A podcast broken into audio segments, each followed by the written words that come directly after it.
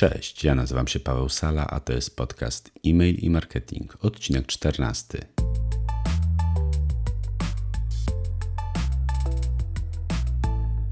Podcast E-mail i Marketing to audycja, z której dowiesz się, jak lepiej realizować swoje działania marketingowe i nie tylko. Jest właśnie kilka minut po północy, 20 maja 2018 roku. A ponieważ czeka mnie w najbliższym czasie dość intensywny okres konferencyjny, InfoShare, Forum IAB jeszcze kilka innych eventów, postanowiłem zmontować kilka odcinków podcastu, tak aby nie stracić z Wami kontaktu w tym czasie. Zanim przejdę do samego odcinka, chciałem podzielić się z Tobą, drogi słuchaczu, pewnymi przemyśleniami, a właściwie takim jednym przemyśleniem, nawet nie wiem, czy to jest przemyślenie, bardziej uczucie, które, e, które mi towarzyszy.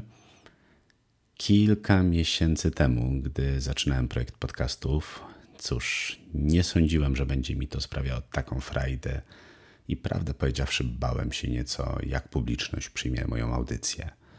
Ostatnio trafiłem na wpis na blogu Piotra Suchodolskiego pod tytułem 7 podcastów o prowadzeniu biznesu, które warto znać. Jako, że zawsze jestem chętny na posłuchanie nowego podcastu oraz poszukanie inspiracji, od razu zabrałem się do czytania artykułu. Moment, w którym na samym początku wpisu zobaczyłem moje nazwisko, spowodował, że serce zaczęło mi być.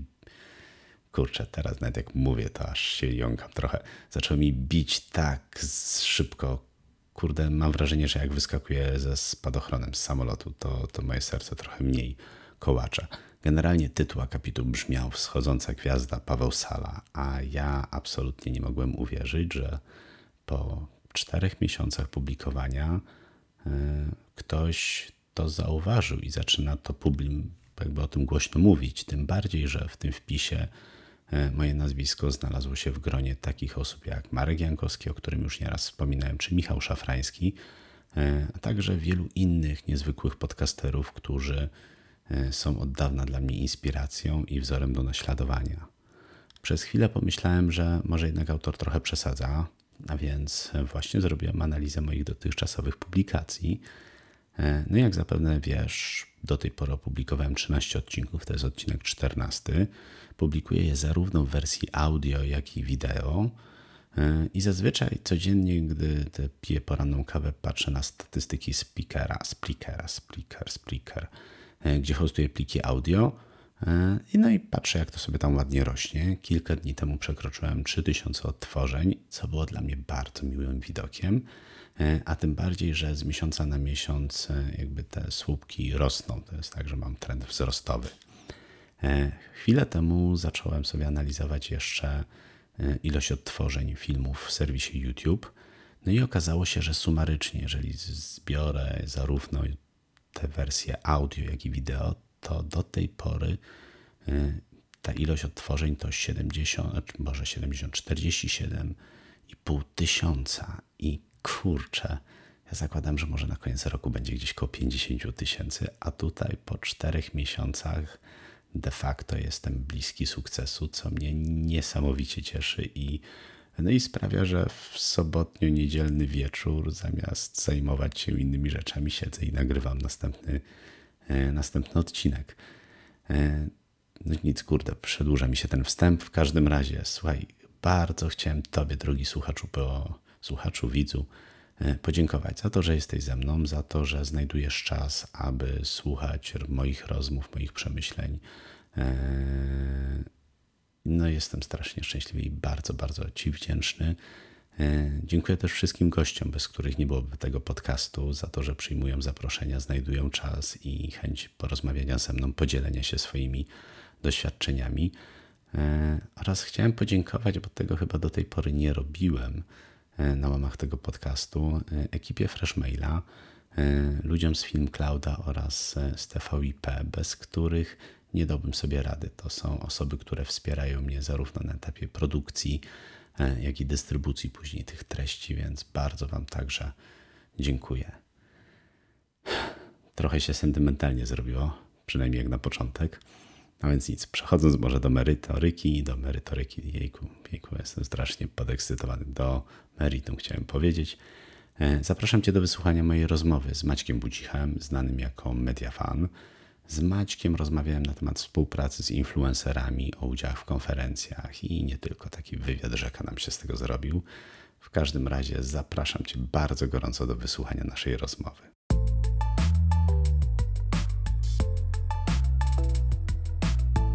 Czy mógłbyś na początek powiedzieć naszym słuchaczom i widzom, kim jesteś? Bo może są tacy ludzie w Polsce, którzy jeszcze Cię nie znają, przynajmniej w naszym internetowym świecie. Na 100%, to znaczy mnie nie znają. To jest też, o, mam nadzieję, że potem wrócimy sobie do tego tematu funkcjonowania w, w bańkach, bo czasami moi znajomi, właśnie jak gdzieś kogoś przedstawiam, jak to, nie znasz tego, nie znasz Maćka Budzicha. Okazuje się, że oczywiście nie, bo funkcjonujemy w tak, bańk, w takich, w tak wielkiej ilości bańkach, e, w tak e, ograniczonych społecznościach, że czasy, nie wiem, Madonny i Michaela Jacksona się już dawno skończyły i tak naprawdę każdy kogoś tam nie zna. Więc wracając do Twojego pytania, e, nazywam się Maciek Budzik i jestem blogerem. E, I właściwie z blogowaniem zajmuję się zawodowo. Prowadzę blog o mediach, reklamie i marketingu MediaFan. Zawód blogera, zawód blogera w Polsce nie istnieje. Nie ma go gdzieś tam wpisanego w jakichś tam lista, listach zawodów i tak dalej. Aczkolwiek mam swój taki niewielki, mały wpływ na, na, na wbicie, się, wbicie blogera w system prawniczy w Polsce, bo zdarzało mi się zeznawać w sądzie parę razy. Na szczęście jako świadek, nie tam z, nie tam z paskami. Tak, i kiedy sędzia lub sędzina się tam pytała, czym się pan zajmuje, to dumnie stanąłem i powiedziałem, że jestem wpływowym polskim blogerem. I tam poszło do akt. No, więc gdzieś tam jest tam zapisane od dawna, że, że tak. Na wizytówce też mam dawno, dawno bloger. Obojętnie, czy tam się ktoś jakoś tam się lepiej lub gorzej kojarzy, e, bloger z różnymi tam nie wiem, ściankowymi, pudelkowymi tam blogerkami modowymi, czy tam chce za darmo przespać w waszym hotelu, to jednak ten zawód bloger jest bardzo, bardzo istotny. I, i, i tak naprawdę zajmuje się marketingiem, strategiami, nowymi mediami, również blogerami, influencerami i między innymi piszę o tym na blogu, nagrywam na, na, na YouTubie, no o tych tam hashtagów czy takich zainteresowań jest o wiele więcej. Zresztą ja nawet teraz bym Cię chyba bardziej scharakteryzował jako vlogera, takie mam odczucie. Bo, bo też trochę więcej, więcej nagrywam, ale też dlatego, że mm, e, jakoś wydaje mi się, że jakby temat, czy też ekspresja, czy jakieś tam powiedzmy, zakładam sobie moje poczucie humoru, czy, yy, czy ekspresja, z którą chcę dotrzeć, na, na wideo mi się ciekawiej sprawdza. Ale też mm, to nie oznacza, że przestaję pisać, bo okazuje się, że y, pisanie czy prowadzenie bloga i prowadzenie vloga, wideo vloga, czy też podcasty do, do ludzi, którzy nas słuchają, to są często dwie różne, e, czy tam trzy, kilka osobne społeczności. I z mojego doświadczenia, z, z blogowego, wyszło tak, że kiedy zaczę, zacząłem coraz więcej nagrywać tych materiałów vlogowych, to ludzie z mojego bloga pisali, ej Maciek, wolimy Ciebie czytać niż nagrywać, bo to trzeba odpalić ten film, Ty tam gadasz przez te 15-20 minut, w pracy nie można słuchawki i tak dalej. Wpis na, vlogu, na blogu można sobie przeskanować wiadomo o co chodzi. A z kolei publiczność na YouTubie e, mniej woli zaglądać na bloga. Oni w wielu przypadkach, e, wielu widzów moich na YouTubie nie wie, że mam bloga albo że potrafię pisać. I, I, to jest często tak, że jak nie nagrywam nic na, na, na YouTubie, a coś prowadzę na blogu, to oni myślą, że umarłem. I, i, i to jest ciekawe. I, sam się teraz e, zastanawiam i eksperymentuję z różnymi strategiami, czy duplikować content, czy, czy um, pisać to, to samo, co, o czym mówię na, na, na, na, na, na vlogu. Mm, to jest też ciekawe, ostatnio sobie eksperymentuję z taką formą, że robię vloga na jakiś tam temat, staram się jakoś tam atrakcyjnie to zrobić tam w formie wideo, jakieś dynamicznie i tak dalej. Natomiast na, jako wpis na, na, na, blogu dać trochę więcej treści, rzeczy, które mi się nie zmieściło w montażu, albo dodatkowe przykłady, ponieważ najczęściej gdzieś tam opieram się, omawiam jakieś kampanie i dodatkowe przykłady. Więc tego typu rozróżnienie w kontekście, e, jak sobie myślę, żeby nasi widzowie i słuchacze wyciągnęli merytoryczne rzeczy, to te analiza społeczności i ich oczekiwania e, i, i przyzwyczajenia ma, ma duże znaczenie i eksperymentowanie z różnymi mediami, dostosowanie przekazu też ma olbrzymie znaczenie. Mm, jakiś czas temu rozmawiałem z Michałem Szafrańskim i on też opowiadał, że był podcast, był blog i nagle jak już zaczął wrzucać na YouTube'a, gdzie gdzie te treści ma nie 17 minut czy 8 minut, jak w Twoim wypadku, tylko czasem 2 godziny, no to nagle okazuje się, że to są zupełnie inni ludzie i oni dalej te dwie godziny są w stanie wysiedzieć, tak. a pewnie by nigdy nie tak. dotarli do, mm, nie dotarli do tych treści poprzez formę pisemną, tudzież... Naj, najciekawsze i stawiam, e, jestem w stanie się, się założyć o dużą dobrą whisky, że te długie materiały Michała na, na YouTubie wcale nie są oglądane, ale one są słuchane, bo ktoś tam odpala sobie tego YouTuba, zresztą nasz też materiał już pewnie da, dawno sobie przeglądacie inne zakładki i sobie coś innego robicie, a ważny jest tylko, ty, tylko głos, nie? Natomiast y, tam YouTube czy gdziekolwiek się pojawi y, te, ten materiał w formie wideo jest tylko trochę pretekstem i nową platformą do, do dotarcia, bo być może ktoś subskrybuje e, ten kanał, dostał powiadomienie i wszedł, bo mu było tak wygodnie. Dokładnie. Natomiast jak jesteśmy już przy YouTuberach, bo dzisiaj się, Cię zaprosiłem do rozmowy, to znaczy to generalnie będzie rozmowa e, rzeka, tak, tak sobie myślę, że, że, że, że tak, tak trochę popłyniemy. Kontrolujemy czas. W każdym razie e, chciałem z Tobą porozmawiać o influencerach. To znaczy jakiś czas temu byłem bodajże na internet becie albo na jakiejś innej konferencji widziałem Twoją prezentację na temat współpracy z influencerami. E, później pojawiło się kilka fajnych wpisów nawet nie wpisów, i wpisów, i nagrań na Twoim vlogu, jak robić, jak nie robić marketingu, czy generalnie jak współpracować z influencerami. I, e, i teraz mam wrażenie, jest taki moment, kiedy marki nagle się zachłysnęły tym, że warto pójść, poszerzyć swój target poprzez współpracę z jakimiś wpływowymi właśnie influencerami, blogerami. Natomiast no, często z tego nie wychodzi chyba to, co markom się wydaje. Z tymi influencerami, z tym momentem to jest zawsze tak jak z tym, e, jak z MLM-ami zawsze. Zawsze jest najlepszy moment, żeby wejść w ten biznes i, i trochę z influencerami za każdym razem, kiedy, kiedy ten temat pojawiał się coraz, coraz bardziej, to był zawsze ciekawy, ciekawy moment. E, teraz więc ten temat od iluś tam lat ewoluuje. Ja też pamiętam swoje pierwsze wystąpienia na, na, na, na becie dotyczące właśnie influencerów, youtuberów, blogerów, współpracy.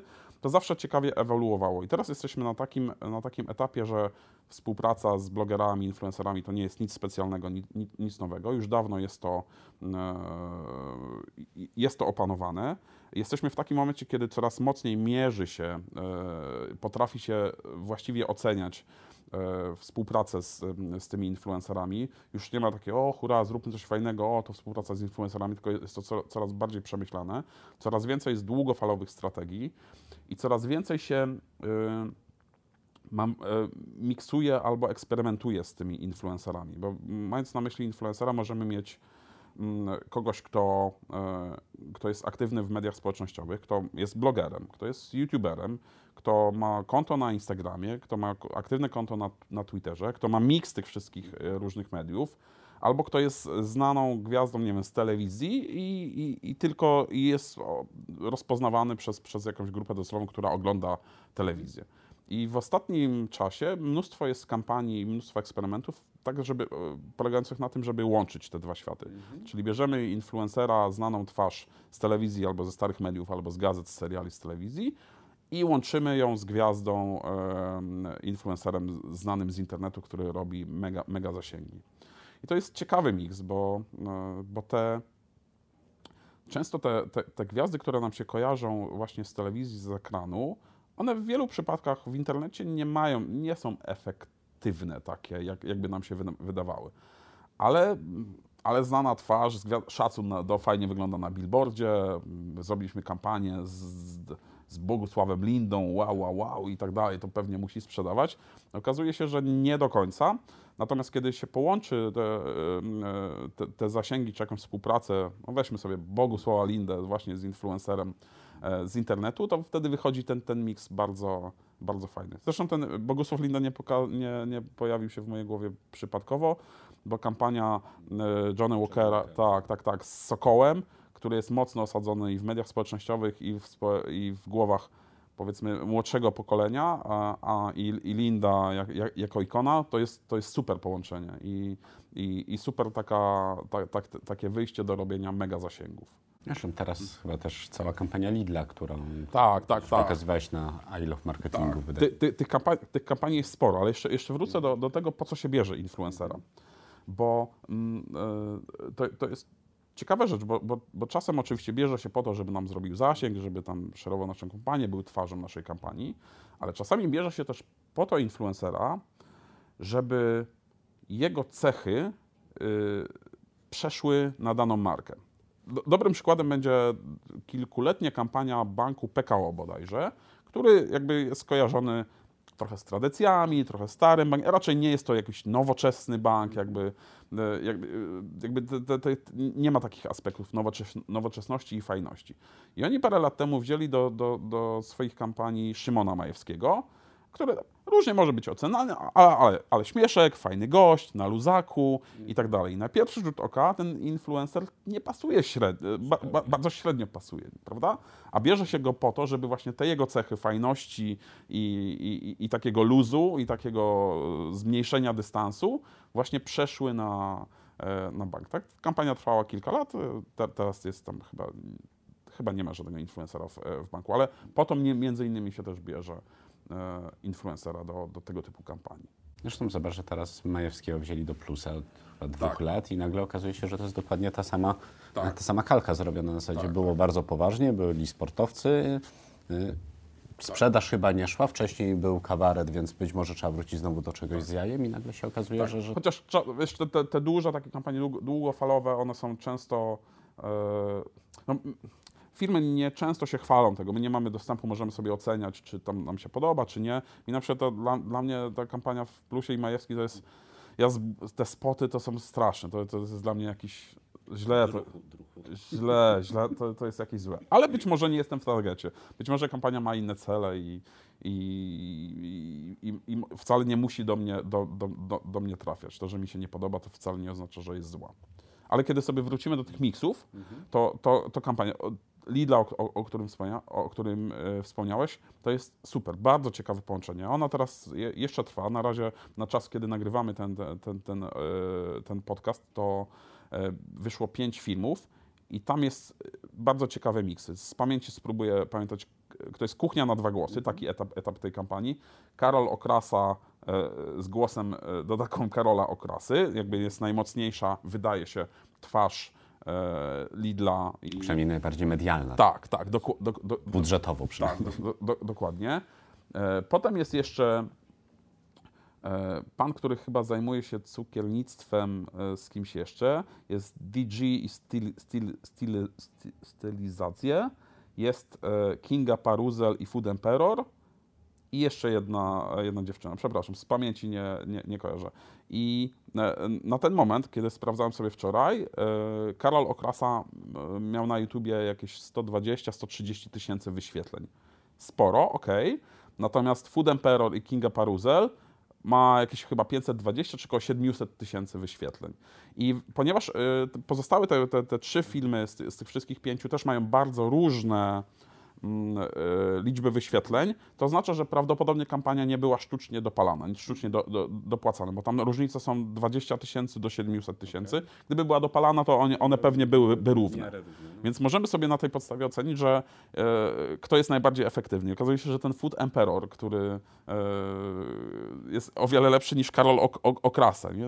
Podejrzewam, że w badaniach albo w jakichś tam fokusach czy w rozpoznawalności Okrasa byłby o wiele wyżej i być może do, dla pewnej grupy docelowej Karol Okrasa... Pewnie dla tej tradycyjnej tak, grupy tak, docelowej tak, Lidla, gdzie masz panie, tak, które tak. idą na zakupy, tam ta gazetka i tam jak w gazetce tak, będzie Karol, to jest super. Jak Dokładnie. jest książeczka z przepisami. I Karol Okrasa na ulotkach, na, e, na, na, na plakatach może zapraszać na kana do kanału Lidla. Mhm. Natomiast Food Emperor ściąga wszystkich e, z, z internetu. I to jest coś ciekawe, co trochę zaburzyło moją takie, takie, takie moje doświadczenia i, i, i rady dla wszystkich firm, żeby e, influencera nie wyciągać nigdy ze swojego naturalnego środowiska, żeby nie kazać mu mówić rzeczy napisanych przez kogoś, które nie są jego naturalnym językiem, to Food Emperor, kiedy sobie wpiszecie i wygooglacie Food Emperora, to jest to dość specyficzny kanał kulinarny. On tam przeklina dużo. Dość ostrym językiem. Z dość ostrym językiem, więc ja sobie wyobrażam, chciałbym to, chciałbym to naprawdę zobaczyć, kiedy przychodzi tam marketer właśnie do, do dyrektora yy, i mówi, panie szefie, mamy tutaj taką kampanię, to taki influencer, to jego fajne filmiki. No i tam leci stek bluzgów i, i no, może to jest śmieszne, może nie, niektórym się może podobać i tak dalej, ale chciałbym zobaczyć minę tak na zarządzie, nie? Na takim, na takim smutnym, e, na takim smutnym spotkaniu e, firmowym. Natomiast okazuje się, że ten Food Emperor w, w tym materiale Lidla, tam nie pada żadne przekleństwo, e, natomiast jego melodia i sposób mówienia, słucha się to tak, że, A, aż słyszysz. że słyszysz te przekleństwa. I to jest, no to jest, to jest bardzo, bardzo ciekawe, bardzo odważne posunięcie i, i to jest bardzo ciekawy, e, cie, cie, ciekawy przypadek. No jestem ciekaw e, wyników i mam nadzieję, będę, będę śledził, nie wiem czy na tych pięciu filmach się skończy, czy nie, ale, ale jestem bardzo, bardzo ciekawy. Zresztą tych takich par, tych łączenia je- jest więcej. W tej chwili teraz trwa kampania ING Banku Śląskiego, dokładnie na podobnym schemacie. Znaczy bank, ING Bank Śląski ma taką kampanię Liczą się ludzie od, od, od chyba dwóch czy trzech lat i eksperymentuje sobie z różnymi for, formatami. I w tej chwili e, wypuścił chyba trzy albo cztery materiały, gdzie też gdzie ludzie znani z mediów nieinternetowi rozmawiają przy jednym stole e, z internetowymi e, ludźmi. I pamiętam, i jest materiał Aleksander Doba, ten kajakarz, który tam próbuje opłynąć cały świat i Mission, czyli dziewczyna o, jak, ja, przeklinamy tu, a nie, cytujemy internet. Czy, e, internet, tak. Maćka, Maćka z dupy z, z kanału tak, czło- człowiek, człowiek Werka. E, W każdym razie internetowa, internetowa osobowość i oni ze sobą rozmawiają. Pojawia się tam Stu i ktoś, i ktoś, i ktoś tam jeszcze. Dokładnie ten, ten, ten sam me, me, mechanizm e, rozmów. E, Wcześniej świetna kampania Samsunga, gdzie Jakub Dębski, e, internetowy komik i, i śmieszek przepytuje w takiej formule kino konesera e, tak nieśmiesznego, że aż śmiesznego show, e, gwiazdy typu Krychowiak czy Adam Woronowicz. No też jakby ten, ten, ten, ten sam miks. To jest też, e, dla mnie jest to też ciekawe, że nawet wiele firm, wiele małych firm, znaczy jak sobie mówimy o tych gwiazdach, celebrytach, influencerach, to tak naprawdę aktorzy, znane marki, znane twarze, które mogą dać, podnieść e, trochę prestiż naszego przekazu, naszej marki, które pojawią się w naszej kampanii, one nie są wcale takie niedostępne, nie są wcale aż takie drogie. Oczywiście nie będę tutaj rzucał cennikami, i, i, bo to zależy od wielu, od wielu czynników. Natomiast namawiałbym wszystkie małe firmy do, do spróbowania, do rozeznania się, bo y, w jakich, w jakich biznesowych realiach się, się obracamy. Bo czasem naprawdę wzięcie do, dobrej gwiazdy, czy dobrego aktora, czy nawet w wielu przypadkach startupy czy małe firmy robią jakieś takie e, filmiki, takie na czym polega nasz produkt, tam jest animacja, nie? Jakieś tam i, mu, Tylko lektor. i mówi lektor. Ja ci powiem jeszcze więcej. Ja ostatnio y, znalazłem lektora, bo z Freshmailem idziemy na świat i znaleźliśmy lektora, który brzmi y, jak Morgan Freeman. Nie do poznania. Znaczy to jest gość, który go... Właśnie dokładnie chcę o tym powiedzieć, bo lektor przeczyta ci tekst poprawnie. Ok, wszystko będzie, będzie ok. Natomiast aktor da ci melodię, pauzę e, i od razu. On zagra po Tak, prostu. o, do, dokładnie, dokładnie. I wiesz, mo, mo, moje doświadczenia przy, e, przy słuchowisku Biblii Audio, gdzie obserwowałem pracę mnóstwa, mnóstwa aktorów, no to to jest mega. To jest, to jest naprawdę wzięcie 30, 30 sekund, minutę dobrego aktora. To nie musi być mega znana postać, ale są aktorzy, którzy specjalizują się w dubbingach, których pewnie widz pewnie skojarzy właśnie z, czy z jakiejś kreskówki, czy z jakiejś gry, da tą melodię, da, da tą jakość, którą, którą aktor ma, no to to jest od razu poziom, poziom wyżej. Mm, o- Ostatnio byłem na chrzcinach, u, Boże, na chrzcinach, na urodzinach u mojej chrześnicy i w prezencie y, dostała od nas Harry'ego Pottera. No i pyta mnie, czy wujku, czy ty czytałeś? Ja mówię, że nie, słuchałem y, dopiero audiobooka, jak byłem tam, miałem prawie 30 lat. No i zaraz zrobiła się rozmowa, ale jak to Paweł? No przecież można, bo ja mówię, no nie, no ja przesłuchałem, bo, bo to czytał y, Franceski, a Franceski dla mnie może czytać instrukcję obsługi pralki i to dalej ma po prostu tą nutę w sobie i jest zajebiste. A, y, a to, że to był akurat Harry Potter, no to potem się wciągnąłem, więc, więc tak jak mówisz. No. No i Piotr Frączewski jest mega, mega kozakiem. E, Miałem okazję też obserwować pracę w jego, w jego studiu i to jest tak, że aktorzy dostają wcześniej tekst do szczytania i do, do przygotowania się, do, że- żeby znać, żeby rozłożyć i zbudować, zbudować rolę. Więc do, e, Pi- Piotr Frączewski miał u nas być narratorem jednej tam z Ewangelii. Ta, ta Ewangelia mu została, została wysłana. On sobie przygotował, przychodzi do studia i okazuje się, że ktoś pomylił i wysłał nie, nie tą Ewangelię, nie, nie ten rozdział.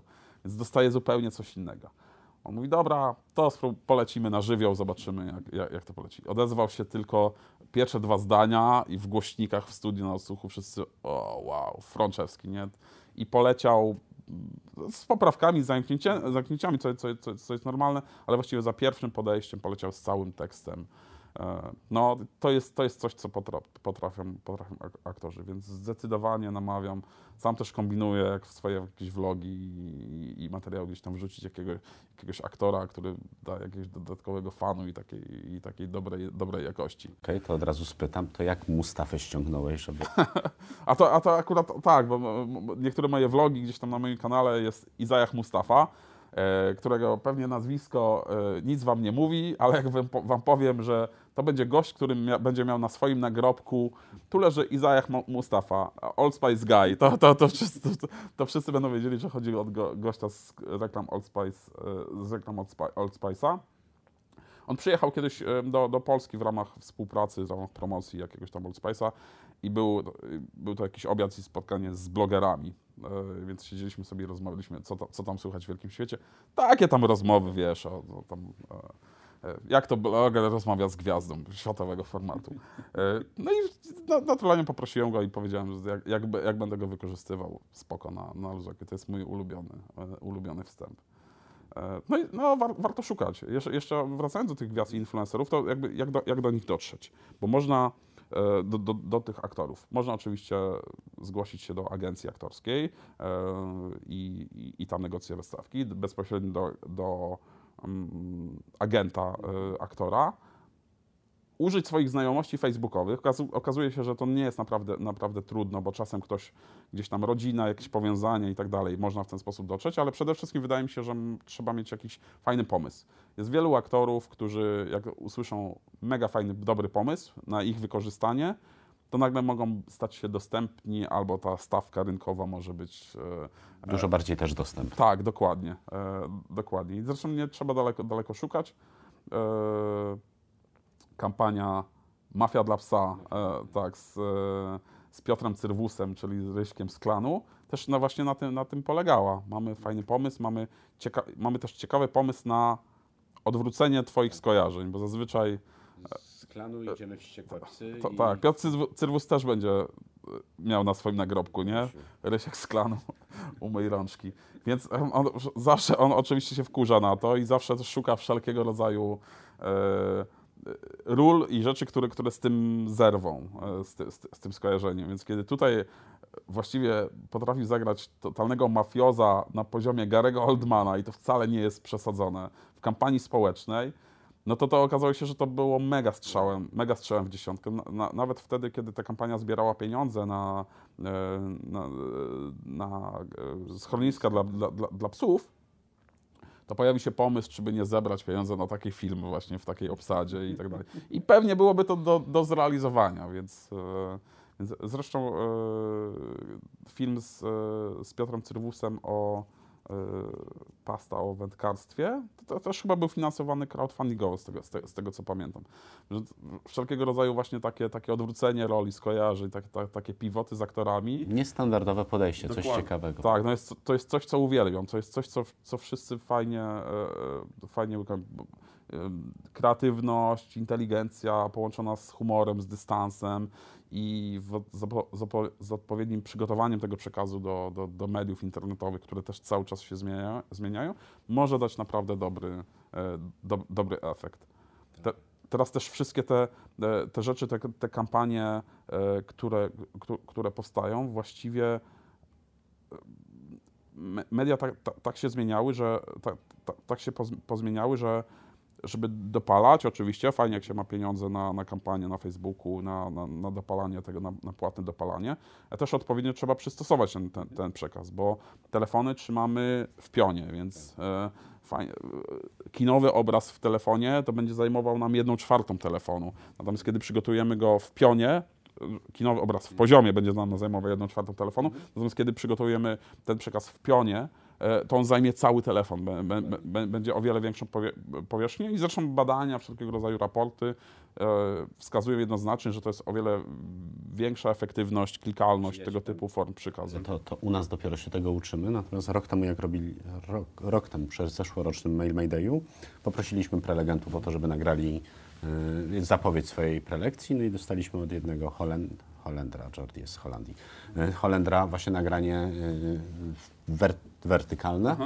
No i tak, ym, dobra, a teraz jeszcze jakbyś nam to drugie dała, mówi, no ale przecież to i tak będzie na fejsie, to, to tam będzie żarło. I, e, i, i, I wydawałoby się, że człowiek siedzi w świecie marketingu, a było to na zasadzie, "Ej, stary, co nam wysłałeś, no, nie mogłeś nagrać tego normalnie, więc... I taki przekaz powinien być jeszcze, e, właściwie to jest teraz rzecz obowiązkowa, napisy. Tak, bo, bo zanim odpalę w telefonie, e, to zanim włączę dźwięk, albo może nie mogę włączyć dźwięku, już wiem o co tak, to już wiem o co chodzi i wiem, czy, czy, czy zostać na, na, na, na, na, tym wideo. I to jest też ciekawe, że te ser, serwisy YouTube i Facebook trochę za tym nie nadążają, bo i na Facebooku, i na YouTubie możesz sobie dodać napisy do, do filmu i to jest super rzecz bezpieczniejsza, bo tam można je przeedytować, zmienić kolejność, y, znaczy czasy i tak dalej, y, poprawić literówkę, jak, jak się zdarzy. Natomiast na, na telefonach i na YouTube, YouTube'owe i Facebookowe napisy są dosyć małe, są dosyć nieefektywne. O wiele lepiej natywnie trzeba robić tak, no, tylko, tylko właśnie no, z tymi natywny, e, z tymi takimi wkomponowanymi w film na, e, napisami jest, jest o, tyle, o tyle problem, że czasami jak się zdarzy literówka, to Potem jest problem, bo nie masz, trzeba wgrać od nowa. tak, tak, tak I, i, i nie poprawić. Natomiast to trzeba, to trzeba sobie, sobie uwzględniać. No to jest, wiesz, to są cały czas, cały czas wyzwania. Ja przyznam szczerze, że kiedyś śledziłem więcej, byłem w stanie śledzić więcej tych, tych wątków, a, a, a- a coraz, coraz więcej tematów, e, coraz więcej właśnie tego typu aspektów, takich, e, takich, takich niuansów w każdej dziedzinie. E-mail marketing, reklama na Facebooku, real-time marketing, to się tak zmienia, tyle jest tematów do śledzenia.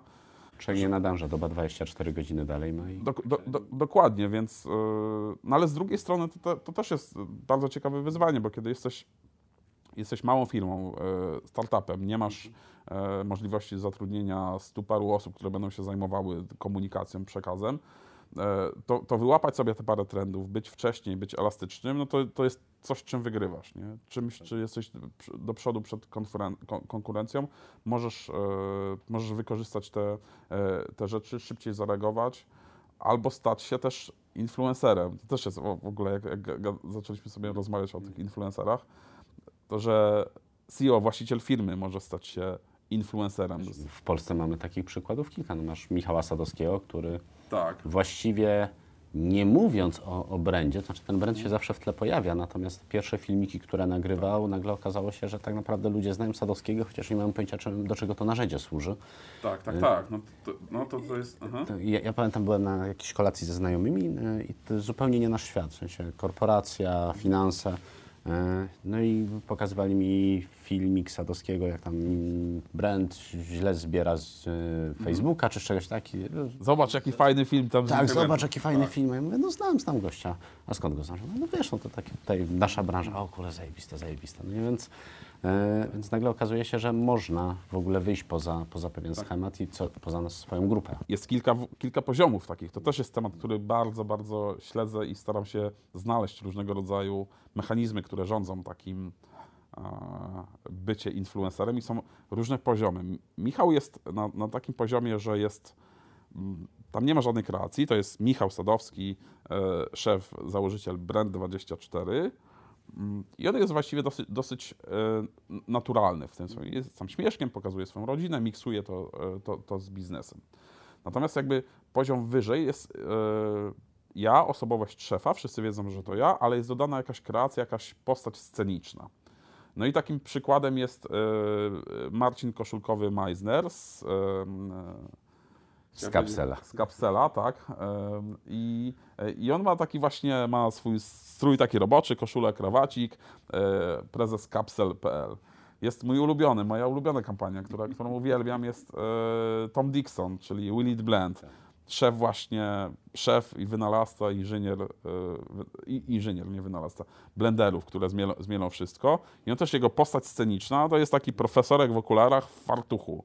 I on zawsze te, z, tym, z, tym, z tym występuje, więc, więc to jest też o tyle, o tyle ciekawe i być może nawet bezpieczniejszy trochę, ym, trochę format, czyli ta dodatkowa kreacja, Tutaj trzeba sobie wybrać do własnego, czy pas, jak to pasuje do przekazu firmy, do komunikatu, do produktu, do grupy docelowej, ale tego typu śmieszna postać, od tej śmiesznej postaci można się oderwać. Czyli na ekranie mamy śmiesznego, szalonego profesora, który miksuje, który się wygłupia i, i który jest ok.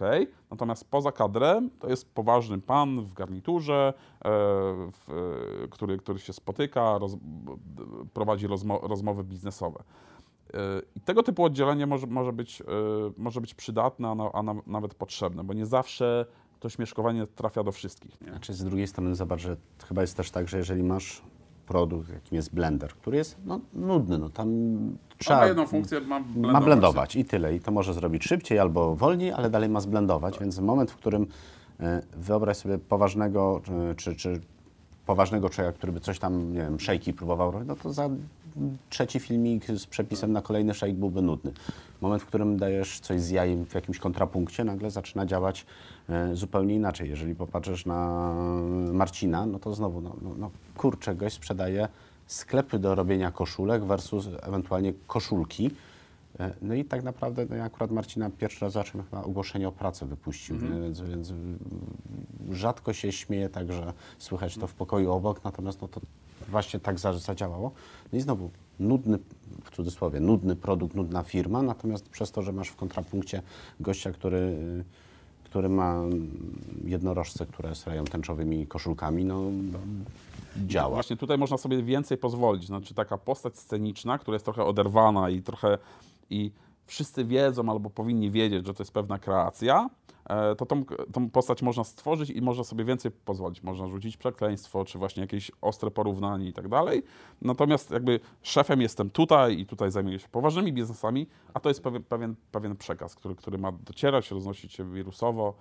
E, No to jest fajne, to jest bezpieczne e, takie, takie rozwiązanie. Wymaga pracy, przemyślenia, ale, ale to jest bardzo ciekawy kierunek. Zwłaszcza kiedy możesz mieć taki produkt, którym właśnie, gdzie swoją osobowością jakby gwarantujesz jego jakość. E, I możesz powiedzieć, to, tak, to jest mój produkt, ja to zrobię, ja to odpowiadam, kocham go, uwielbiam, a teraz pokazuję Ci jego, jego, jego właściwości. Zresztą no, można zacząć sięgnąć do Apple'a. Tam nie było akurat gry scenicznej, natomiast no, jak nawet poczytasz tam wspomnienia Jobsa, no to każda prezentacja to były godziny prezentacji, żeby, godziny ćwiczeń, żeby ta prezentacja wypadła fenomenalnie i żeby ludzie wiedzieli, że skoro ja wyjmuję z kieszeni coś, co będzie teraz nowym standardem i zmieni świat, no to to zmieni świat.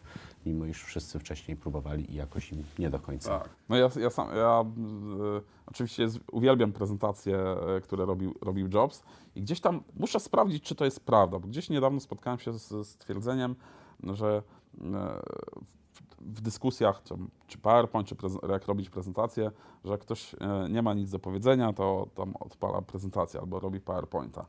I, w, I że podobno to powiedział Steve Jobs.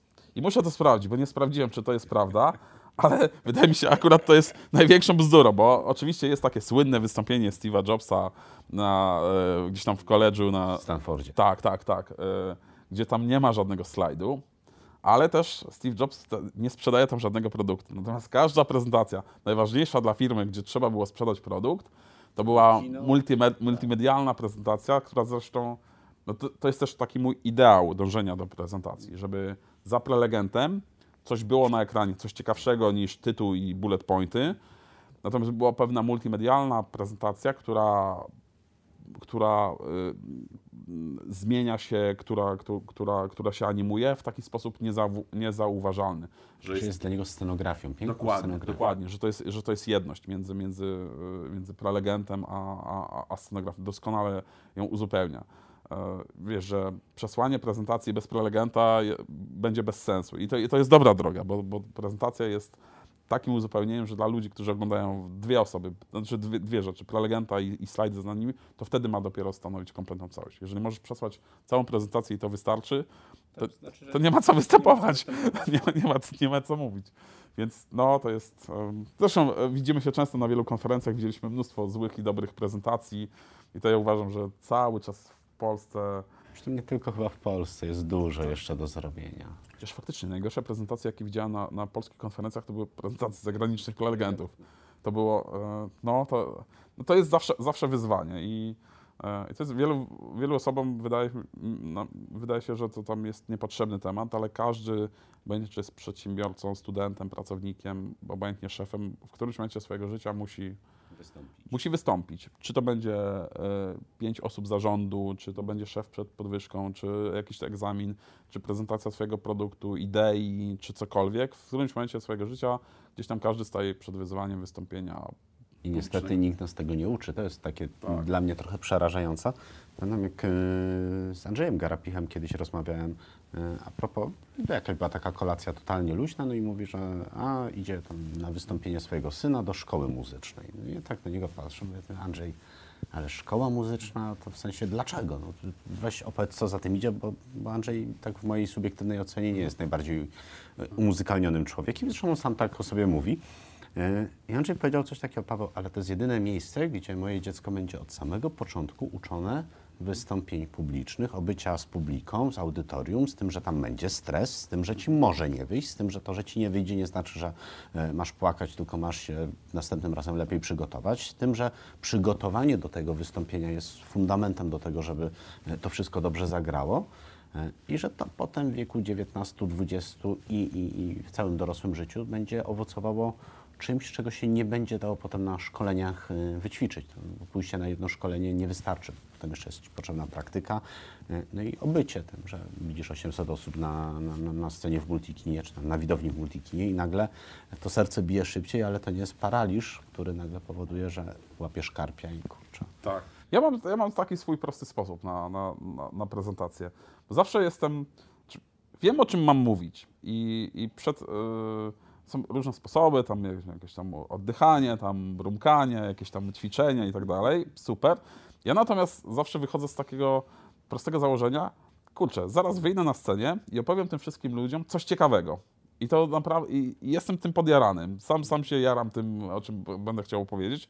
E, Sam jestem ciekaw, jak, jak, jak to wyjdzie. Zawsze staram się wrzucić odrobinę humoru i, i ten balans między humorem albo dystansem, żeby nie brać wszystkiego na, na poważnie, gdzieś tam utrzymać. Ale przede wszystkim to podejście, zaraz opowiem Wam coś ciekawego, naprawdę, naprawdę u mnie, u mnie działa. I, i no, wymagało to wielu wystąpień i, wielu, wielu lat praktyki, żeby, żeby jakoś tam sobie dojść. Ja też nie jestem, y, myślę, że jest jakiś taki skrypt idealnych prezentacji, szkoleń, postawy scenicznej, to ja, to ja, jest, to ja odpadam totalnie, to ja, to ja totalnie, totalnie tam zbiera, zbieram minusy. Ale to, że y, potrafię i zresztą uwielbiam takich prelegentów, którzy znajdują swoją taką, taką właśnie postać sceniczną, taką swoją osobowość, która jest ich, ich własna. Nawet jak są błędy, nawet jak jest wada wymowy, nawet jak jest jakieś, nie wiem, wiercenie się na scenie, czy, czy inne dziw, dziwne rzeczy, ale jeżeli pasują to, pasuje to do niego, to publiczność jest skupiona. Nie? Najgorzej, kiedy właśnie ktoś próbuje robić rzeczy, które totalnie, totalnie im nie pasują. Zresztą te, te koszyczki, słynne piramidki i tak dalej, to też jest jakaś taka nieudana, nieudana kopia e, z mówców amerykańskich, gdzie w, w amerykańskich e, wa- warunkach to się sprawdza, jest e, wiarygodne, natomiast u nas już zostało tak jakby negatywnie skojarzone. Trochę tak, al, albo z politykami, albo że, że, że tak naprawdę to, to, to jest ktoś, kto uczy robienia piramidek, robi źle, bo Też powiem Ci, że teraz tak sobie uświadomiłem, że ja cały czas trzymam te ręce tak złożone, kurde. No, ale, ale, ale, ale to jest zupełnie, ale wiesz, to jest zupełnie, jesteś w stanie rozpoznać nienaturalne gesty, kiedy ktoś mówi do was, żeby powiedzieć wam, sprzedać to, co płynie od jego serca i z jego głowy Jestem otwarty bardzo. i wiesz, i, i są ludzie, którzy robią to naturalnie i, i, i, to wygląda dobrze, są ludzie, którzy to robią totalnie, totalnie źle, nie? E, Być może na, na, na scenie e, amerykańskiej przychodzi, przychodzi, kiedy prelegent trzyma rękę w kieszeniach, a, a w Polsce Nie e, nie, tak. Nawet sposób trzymania ręki, e, ręki w kieszeni e, gdzieś w ogóle jest. Nie wiem, czy to widać w kamerze, ale można włożyć rękę całą do kieszeni. Albo włożyć tak, że- żeby, żeby kciuk, tak. I to też się wzięło stąd, że w Stanach kowboje, którzy, którzy wchodzili do, do, do baru, to, to, to, to, właśnie ta ich postawa, że mam przy sobie broń, jestem gotowy do, do, do, do akcji, tak, bądź, bądź uważny, jakby stąd się bierze. U nas jest nie, nie, nie do przyjęcia, więc te, te rzeczy trzeba w sobie gdzieś tam, gdzieś tam odkryć i przede wszystkim przetrenować. Ja strasznie żałuję, że w, w szkołach już na, kiedyś były na maturach, Na nie? maturach trzeba było mieć prezentację. a to było przez bardzo krótki chyba czas. Nie? No bo to kupowałeś i tak naprawdę nic z tego mądrego nie, nie, nie wynikało. Natomiast ja myślę, że to, co tu powiedziałeś i tak nawet chyba trochę nieświadomie, jest kluczem do tego, żeby fajnie występować. No bo jeżeli e, Ostatnio przed y, wystąpieniem podeszła do mnie jakaś dziewczyna i mówi tak, że, a, że, że pan Paweł Sola, tak mi gadka i czy pan się nie stresuje? Ja mówię, że no, troszkę się stresuje, no bo tu jest 800 osób na widowni, więc, więc trochę tego stresu jest. Ale czy pana to nie paraliżuje? Mówię, nie, bo ja się czuję podniecony. No i to jest to, co ty powiedziałeś. Ja się jaram tym, że wyjdę e, i będę mówił coś ciekawego, coś fajnego, coś e, z lekkim humorem, coś, co tych ludzi zainteresuje. E, I teraz to jest kwestia, jak, e, jak, jak nazwiesz, bardzo podobne emocje, no bo czuję się zestresowany, czyli co? Szybciej oddycham, pocę się, serce mi kołacze i, i, i od razu negatywne nastawienie. Czuję się podekscytowany, jaram się tym, co zrobię. Jak się czujesz? Szybciej oddycham, bije mi szybciej serce, znowu jestem pobudzony, na, nakręcony. A jednocześnie my mamy, mamy tak odmienny, sceniczny taki temperament, e, prawda? Bo e, ja też obserwuję Twoje prezentacje, porównuję swoje. Ktoś, kto. I, dobra, tu się tam lekko pochwalę, bo nasze prezentacje są zazwyczaj dobrze oceniane, nie? Okay. Natomiast, natomiast są to, jakby jeśli chodzi o energię na scenie, są to zupełnie, zupełnie dwa światy, ale absolutnie nie można powiedzieć e, o Twoich prezentacjach, że one są, nie wiem, nudne, spokojne czy merytorycznie, to jest zupełnie inna twoja, twoja energia i, i, i, i, to, i, i to ona jest wiarygodna. Ona, ona, ona, prze, e, e, ona przekonu, przekonuje ludzi. Dziękuję.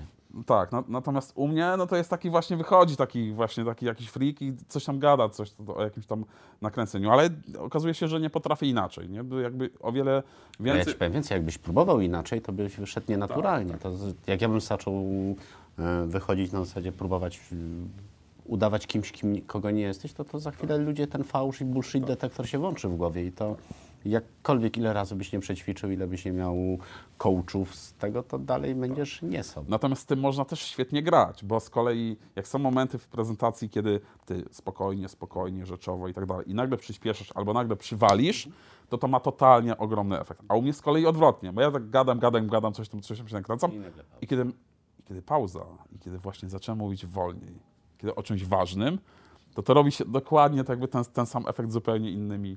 Ja też, dla, dlatego też w- jakby w swoich poszukiwaniach e, związanych nie wiem, właśnie z doświadczeniem, z przekazywaniem wiedzy, zaczynam, oprócz tego, że obserwuję wiele konferencji, wystąpień publicznych, mniej lub bardziej branżowych, to gdzieś tam zaczynam sobie penetrować i poznawać środowisko aktorów, radiowców, gra głosem, pauzą, oddychanie to jedna rzecz, e, ale to jak aktorzy, e, miałem być okazję na kilku wystąpieniach aktorów, gdzie- mówili o gr- grze scenicznej, to są o wiele lepsze wystąpienia niż wszelkiego rodzaju mówców, którzy uczą, jak występować publicznie. Tak, tak, tak był gdzieś tam w życiu. E, Aktorzy, którzy potrafią pokazać, jak modulować dźwięk, kiedy, jaki, e, jaki głos e, jest bardziej charakterystyczny dla komedii, dla, grama, dla, dla, dla dramatu. E, Pozycja bardziej, nawet wiesz, siedzenie. Jest ileś takich detali, które kiedy, pamiętam wystąpienie e, Doroty Kolak, e, aktorki chyba z Gdańska, z, Tr- z Trójmiasta w, ka- w każdym razie, no to było, to było mega, mega doświ- doświadczenie. Miałem okazję przez godzinę uczestniczyć w, te, w, w, jej wystąpieniu. Natomiast ileś tematów, które mi zarzuciła, to ja dopiero poczułem się, jak wiele jeszcze nie wiem. Nie? Ale teraz, wiesz, to kiedyś ktoś zapytał mnie, no to po cholerę być, iść do szkoły aktorskiej, przecież tak naprawdę teraz robią casting, masz ładną buźkę, zagrasz. No nie, no jednak masz pięcioletnie studia, gdzie uczą cię retoryki, właśnie g- mowy ciałem. y, No, no uczą cię całego warsztatu, którego choćbyś 100 książek przeczytał, to i tak nie, jak nie przyjdzie do ciebie mentor, który ci powie, no to a teraz Panie Maćku tak. I teraz to czujemy. Ja miałem taką panią profesor Gryglaszewską. Ona była ta, y, m, aktorką ta, y, w Teatrze Bagatela. E, I ona tak mówi, Panie Pawle, Pan tak pięknie mówi, ale Pan mówi za szybko. Pana naturalnym powinien być spokój. No i pewnie stąd mi się to wzięło. Pani profesor już nie żyje, świętej pamięci. Więc niech Pan tak spróbuje zamyślić się, bo Pan za szybko formułuje myśli i ludzie nie nadążają. I, i, i wiesz, i to są takie dwa zdania, które nagle powodują, że aha, dobra, co, obracamy się o 180 stopni w zakresie tego, co mówimy e, i czy jak mówimy. Mówimy dalej to samo, natomiast nagle, e, nagle, nagle ci to wychodzi, a, a ktoś inny by powiedział, no i tu pod to trzeba by dobry slajd i rączką tylko odpowiednio wymieniaj, żeby ludzie się nie pogubili. Ja bardzo lubię takich prelegentów, którzy na scenie pozwalają podążać za swoimi my myślami publiczności, że publiczność ma wrażenie, że oczywiście to jest przygotowana prezentacja, ale jej treści wy wynikają z głowy, z przemyśleń, czasem właśnie na scenie e, jest to mniej lub bardziej zagrane, ale to właśnie prelegent dochodzi do pewnego wniosku, z którym dzieli się z publicznością. A że nie to jest play i odtwarzanie. Gdzieś tam też obserwuję sobie wszelkiego rodzaju jakichś tam właśnie coachów i którzy wchodzą na scenę i tam wciska, wciskasz play. Jest paru takich, którzy chodzą na scenie, nawet nie spojrzą ani razu na publiczność, tylko napierdalają ze swoim tam kontentem no, i, i walą, walą. I to mi przypomina dzielenie się z wiedzą, e, jak się karmi gęsi do foie gras. To jest taka rura w szyję i tak masz wiedzę, ona jest być może cenna, natomiast, natomiast żaden normalny człowiek nie jest w stanie przyjąć tak podanego posiłku w takim tempie i, i, i, w, ta, w takiej formie. No ja ostatnio byłem na prezentacji i byłem święcie przekonany, że pani ma gdzieś prompter umiejscowiony, bo tak się spojrzała w jedno miejsce i na, na, ze- zero kontaktu z publicznością i, i mówi. I, I mówiła ładnie, i mówiła mądrze, natomiast przez to, że ten wzrok gdzieś leciał, y, promptera nie było, natomiast nie wiem, czy to było wyuczone na pamięć, no, A ty swoje prezentacje przegadujesz wcześniej? Mówisz do lustra i tak prawie dalej? nigdy. No ja, ja też. To, to jest... E, to, Ja, jedyny moment, kiedy y, przegaduję, ale to jest raczej takie przelecenie na szybko, to jest kwestia, y, patrzę, o kurde, 90 slajdów, 17 minut, czy ja się na pewno wyrobię, y, natomiast nie zdarzyło mi się, tak jak y, tam y, Kamil czasami mówi, Paweł, tu poćwicz, nagraj, wyślij mi, ja cię... Ja w życiu tego nie, w życiu nie nagrałem swojej prezentacji. Raz miałem prezentację taką, którą miałem przegadaną, występowałem z klientem i wtedy rzeczywiście, żebyśmy sobie nie wchodzili, y, chcieliśmy zrobić to nie tak, jak tradycyjnie wychodzi agencja z klientem, czyli y, agencja mówi odtąd dotąd, potem wchodzi klient i mówi odtąd dotąd, tylko żebyśmy mogli tą opowieść y, tak przeplatać. No to to mieliśmy przećwiczone, ale to miałem raz. Chociaż teraz jakbym zaczynał prezentację, to pewnie bym sobie nagrywał.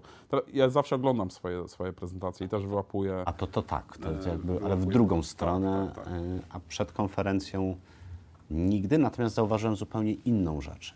Im więcej czasu upłynie od przygotowania prezentacji przed konferencją, e, tym ona mi gorzej wychodzi. I tak czasami organizatorzy mówią, no tam na trzy tygodnie wcześniej. Jakiś żart chyba, nie? Prześlij prezentację na trzy tygodnie przed. Dzień wcześniej. I dzień wcześniej ja mam 100% pewności, że to będzie bardzo dobre wystąpienie, a jak wyślę tydzień wcześniej, to zazwyczaj co ja tam chciałem powiedzieć. I, i, i wtedy rzeczywiście być może trzeba było mieć jakiś super skrypt do tego napisany, natomiast ja nie pamiętam, jaką miałem tam błyskotliwą myśl, że, że z dowcipu o kimś dochodzimy do jakiegoś bardzo wewnętrznie Moja technika jest taka, że ja wiedząc o, e, o, o wystąpieniu, notuję sobie gdzieś tam w telefonie albo mapę myśli, mam ją w głowie, poukładaną prezentację i mam ją właściwie przegadaną. Wiem, co chcę powiedzieć, wiem, chcę, jaki efekt chcę uzyskać, jakie przykłady, jakie konkretne slajdy z, zrobić, ale w większości przypadków, e, w 90 paru procentach, prezentację ostatecznie szlifuję na dzień, na dwa przed. E, Ale też dlatego, że technicznie mam to ogarnięte, więc e, tak naprawdę te technikalia nie zajmuje mi wiele rzeczy. Natomiast samo układanie slajdów, te techni- techniczne szlifowanie to jest dzień przed konferencją, a nawet w wielu przypadkach robię to na 10, 15, 20 minut przed wystąpieniem, ale tylko, znaczy jeszcze zdarza mi się dołożyć jakiś slajd, ale często e, wynika to z tego powodu, że e, pojawia się coś, co na przykład na sali konferencyjnej albo w wystąpieniu poprzedniego prelegenta, co mi idealnie pasuje do mojego klucza e, do idei, więc uwielbiam wrzucić jakiś element, który nawiązuje do obecnej sytuacji. Tak też po to, żeby publiczność e, wiedziała, że to jest świeża rzecz, że to jest coś, co mi, zobaczcie, patrzcie, mówię o tym, a to się dzieje teraz. Wy, wykorzystajcie to. Tak jak teraz mówiliśmy o tych kampaniach z influencerami, to też dla mnie super, że okej, e, nie musimy wspominać kampanii sprzed iluś tam lat, tylko mówimy o, o Lidlu, który kampania trwa, która jeszcze się nie zako zakończyła, który każdy może sobie sprawdzić i ewentualnie zweryfikować, czy to, co o niej mówimy, to, to jest prawda, czy nie, jak się rozwinie. Dokładnie, dokładnie. To nie, to ja na, w dniu konferencji miałem raz tak na becie, jak się okazało, że miałem trzy piękne filmiki przygotowane, tylko wybrałem sobie temat nie o, nie o e-mail marketingu, tylko Mateusz powiedział, Paweł byś powiedział tam coś o danych, więc tak było bardziej ogólnie i okazało się, że niestety, ponieważ miałem ostatniego dnia, y, no to y, część tych materiałów została wykorzystana przez innych prelegentów, więc nagle trzeba było zmieniać i to było Rasta, gdzie beta też rządzi się swoimi prawami w zakresie y, tego, co dzieje się wieczorami, więc to nie była moja najlepsza prezentacja, aczkolwiek została bardzo dobrze oceniona i to chyba była wtedy trzecia czy czwarta nota w punktacji, więc to tylko udowadnia mi, że jeżeli coś jest świeżo zrobione, to to będzie zawsze dobrze wy... U mnie to też wynika z prostego faktu. To znaczy, ja i tak dzień przed prezentacją, ja właściwie o niczym innym nie myślę, tylko o tej, o tej prezentacji, więc ona mi się układa moc, mocno w głowie i to jest dla mnie najlepszy, najbardziej produktywny, najciekawszy też czas, najbardziej kreatywny do, do jej takiego dopieszczania, do, do, do wykańczania. Więc i tak, nawet jakby ja miałbym ją gotową, zresztą zdarzyło mi się parę razy, także naprawdę na parę dni przed konferencją miałem prezentację gotową, ale i tak ostatecznie siadałem, coś tam zmieniałem, bo i tak przychodziły mi do głowy jakieś, jakieś, jakieś do, dodatkowe rzeczy. Więc nie wiem, w moim przypadku tak, tak to działa, mobilizuje. Nie? Pewnie inaczej będzie funkcjonował ktoś, kto ma, nie wiem, ktoś, e, startup, firma, sprzedawca, który ma jedną prezentację i przez rok z niej korzysta, bo sprzedaje ten sam produkt, ideę i, i omawia ileś tam Natomiast nawet jak ją sprzedajesz przez rok, no to zobacz, to jest no to jest tak jak gwiazdor rockowy, tak? On sobie nagrywa płytę, jedzie potem w trasę koncertową, niby gra to samo, ale tak naprawdę czy koncert będzie udany, czy nie, to jest kwestia, czy będzie pewna interakcja z publicznością i czy to coś będzie jednak troszeczkę dostosowane tak. do tego miejsca, gdzie, yy, gdzie jest. No i jak masz, nie wiem, ty jeździsz na Woodstocki, tak? I tam nieważne, czy przyjeżdża w, zespół z Polski, czy z, z, ze świata, to, to zawsze próbują nawiązać interakcję tak, e, tak, to jest zawsze inne doświadczenie, jakby Dokładnie. nie da się tak odtwarzać. No, no, super. No. Słuchaj, to jeszcze byśmy wrócili na koniec do tych influencerów. To tak Dobra. zaczęliśmy znowu, zrobiła nam się rzeczywiście wywiad, wywiad rzeka, czy rozmowa rzeka. E, a skojarzysz, bo Lidl, mam wrażenie, to jest i, i, branie, mieszanie tych influencerów ze świata, nazwijmy to, starych mediów i nowych mediów, tu akurat całkiem fajnie wychodzi. Natomiast masz jakieś takie przykłady tych kampanii, które rzeczywiście nie do końca zagrały, że coś gdzieś zostało źle zrobione i czy można jakoś to wypunktować, że jak będziesz robił tą drogą, to szanowny marketerze, to ci najprawdopodobniej nie wyjdzie. Mam gdzieś dużo takich kampanii, ale nie, nie mogę czasem mówić, e, e, wiesz, tam co nie, nie, nie, zadziała, ale albo jakiś influencer totalnie się nie sprawdził, obojętnie ze starych czy, czy, e, czy, czy, czy z, now, z nowych mediów znaczy, to wynika, znaczy konkludując, e, trzeba umieć ocenić i sprawdzić e, dan, danego influencera, czy, on na, na czy nie jesteśmy e, nie wiem, zachwyceni jego blaskiem, czy, czy tym, że mnóstwo o nim słyszymy w mediach tradycyjnych, tradycyjnych czy mediach społecznościowych, to faktycznie czy on nam, nam sprzeda produkt, czy przekaże, przekaże naszą, naszą ideę, więc planując współpracę z influencerem, trzeba przede wszystkim dokładnie uzgodnić warunki, bo są e, też influencerzy, którzy mają tych współprac cał, bardzo dużo i traktują to jakoś tam hurtowo. I to wcale nie musi być, może być mega super influencer z mega dużymi zasięgami, ale kiedy on codziennie reklamuje jakiś produkt, to to wcale nie musi być dla naszej marki e, dobrze. Być może warto się zastanowić nad, ta, nad takim, który na przykład e, ma, robi, nie wiem, jeden czy dwa wpisy miesięcznie na blogu, albo jeden czy dwa filmy e, wideo. Wtedy przez długi czas ten, ten materiał z naszym produktem, z naszą ideą będzie zawsze tam u niego na topie, nie? a nie po dwóch dniach czy po czterech będzie już totalnie gdzieś, gdzieś tam przykryty. Inna sprawa, że też wiarygodność takiego influencera, jeśli nagle on był wiarygodny i nagle codziennie czy co drugi dzień pojawia się nowy produkt, który właśnie promuje, no to nagle gdzieś tam w tej, to, to ta publiczność też może czuć się trochę... Tak, to też bardzo, bardzo zależy, bo też no, jakby zasięgowe e, gwiazdy, influencerzy mogą gdzieś tam sobie pozwolić, nie? że każdy link, który tam codziennie wrzuci, gdzieś tam będzie miał efekty, będzie, będzie miał zasięg, ale e, być może te, te, te same koszty albo o wiele mniejsze może, można rozłożyć na mniejszych e, influencerów, dla których tego typu współpraca będzie też wow, czymś ciekawszym, czym, jakimś wyzwaniem, niż tylko nam kolejnym postem do, do, do wrzucenia.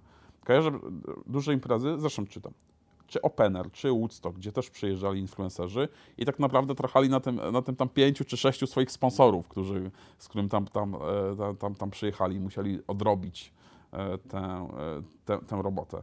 Więc tak naprawdę szukanie tego typu rozwiązań gdzieś, gdzieś tam niszowych może okazać się o, o wiele bardziej wartościowe i opłacalne, szczególnie dla, dla małych firm. Może okazać się, chociaż to, to wymaga też wielu mm, wyczucia do, doświadczenia, może okazać się, że być może warto uderzyć takich influencerów bardzo tanich i niskojakościowych, którzy tam za 10 czy 20 zł, czy tam za 100 czy za 200 zł zrobią jakiś wpis, czy za, za darmową, nie wiem, zupę czy maseczkę do, do, do, do makijażu, ale jeżeli to nas na przykład kosztuje właśnie 100 zł wspólnie, razem z wysyłaniem kurierem i znajdziemy takich influencerów 50, to to dla budowania pozycji marki e, w świadomości może nie będzie miało znaczenia, ale dla pozycji marki gdzieś tam w SEO e, już będzie istotny. I nagle okazuje się, że 2 czy 3 tysiące zainwestowane w ten kanał e, będzie dla naszej marki ko korzystne, bo gdzieś tam tacy tam influencerzy to sobie funkcjonują. Mówię, to nie będzie... Poza tym jeszcze nigdy nie wiemy, bo być może on jest dzisiaj malutki, natomiast tak naprawdę każdy influencer od czegoś zaczyna. Jak popatrzysz na Zresztą na każdego youtubera to nie było tak, że on od razu kupował sobie Canon Mark II, najlepsze obiektywy, najlepsze kamery i tak. tylko zaczynał zazwyczaj od telefonu, który stawiał i coś tam nagrywał, a dopiero tak, no gdzieś, gdzieś tak, więc dla takiego, dla takiego no, nowego, małego influencera ta, ta kampania od, od, od, marki będzie zawsze czymś większym, czy wow, przynajmniej tak powinno być, nie?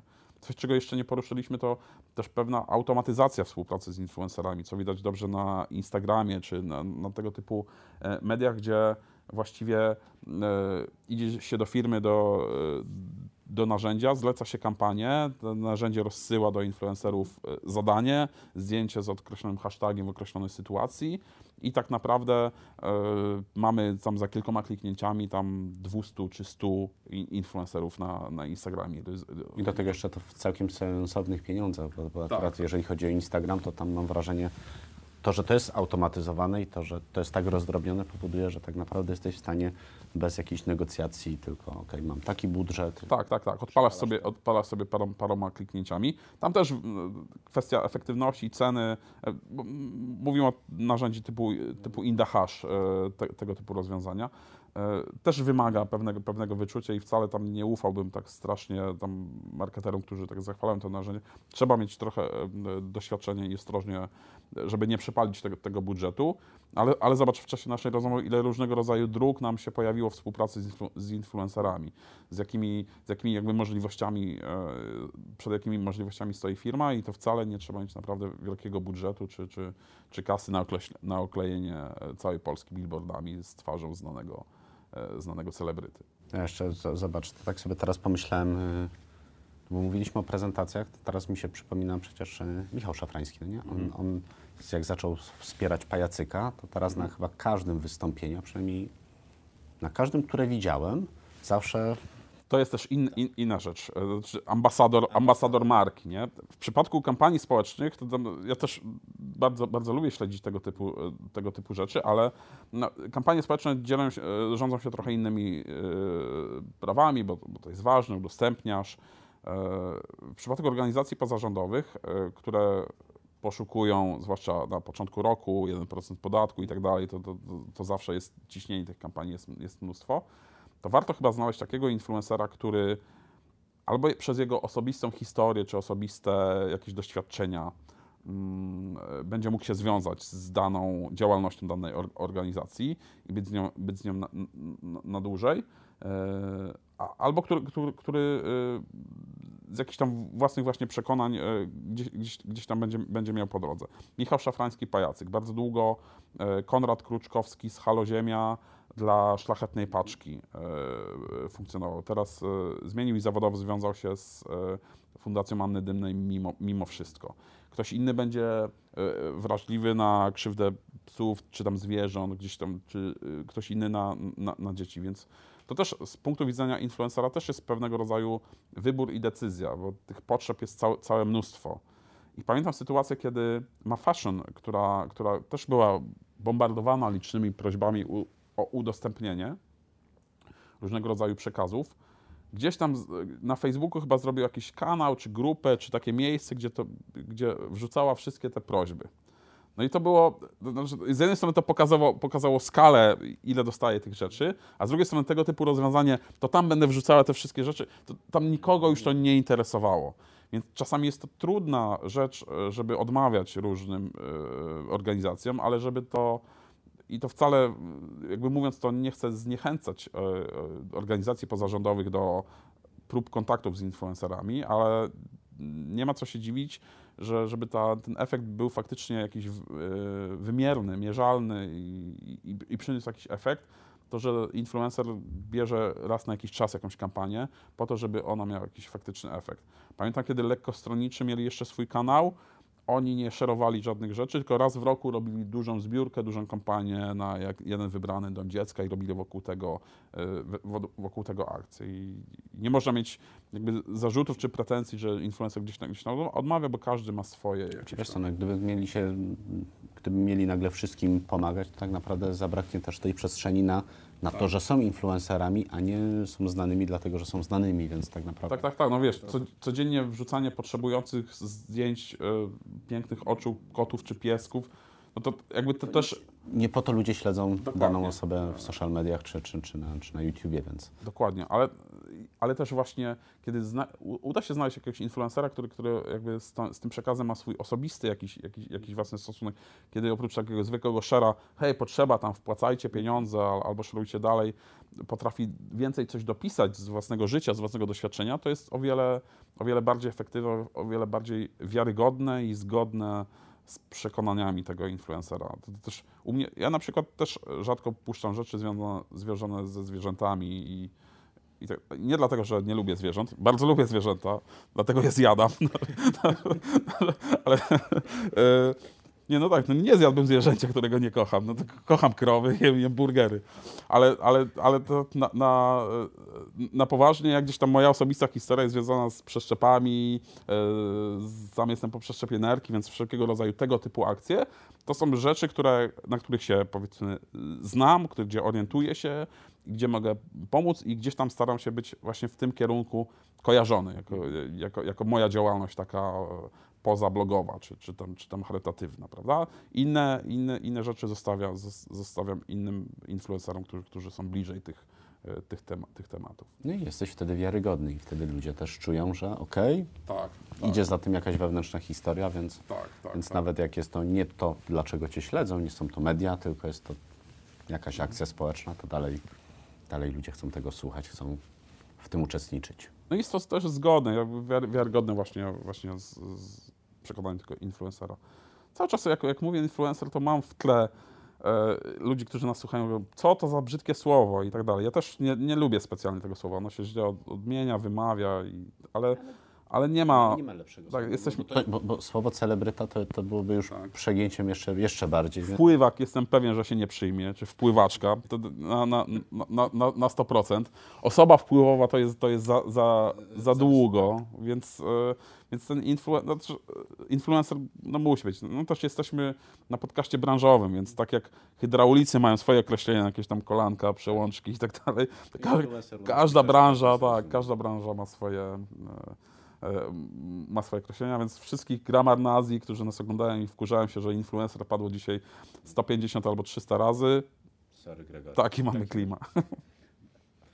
To też influencerka pewna prowadziła do obiegu. I zobacz, gdzie doszła tym wszystkim.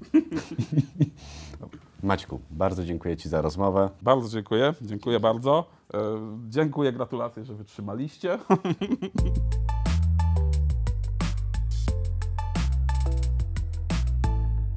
Bardzo dziękuję Ci za wysłuchanie audycji do końca. Jeśli masz jakieś uwagi lub sugestie, proszę zostaw komentarz lub napisz do mnie w social mediach, najlepiej na Facebooku.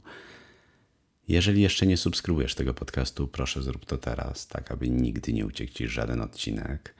Wideo oraz transkrypt naszej rozmowy z Maćkiem znajdziesz na stronie pawełsala.pl łamane na EIM kreska 014. Podcast e-mail marketing powstaje dzięki wsparciu Freshmaila, niesamowicie intuicyjnego narzędzia do e-mail marketingu. Jeżeli jeszcze nie masz w nim konta, wejdź teraz na stronę freshmail.pl łamane na słucham podcastu i odbierz 30% zniżki na pierwsze doładowanie. Raz jeszcze dziękuję i do usłyszenia zapewne za dwa tygodnie. Cześć.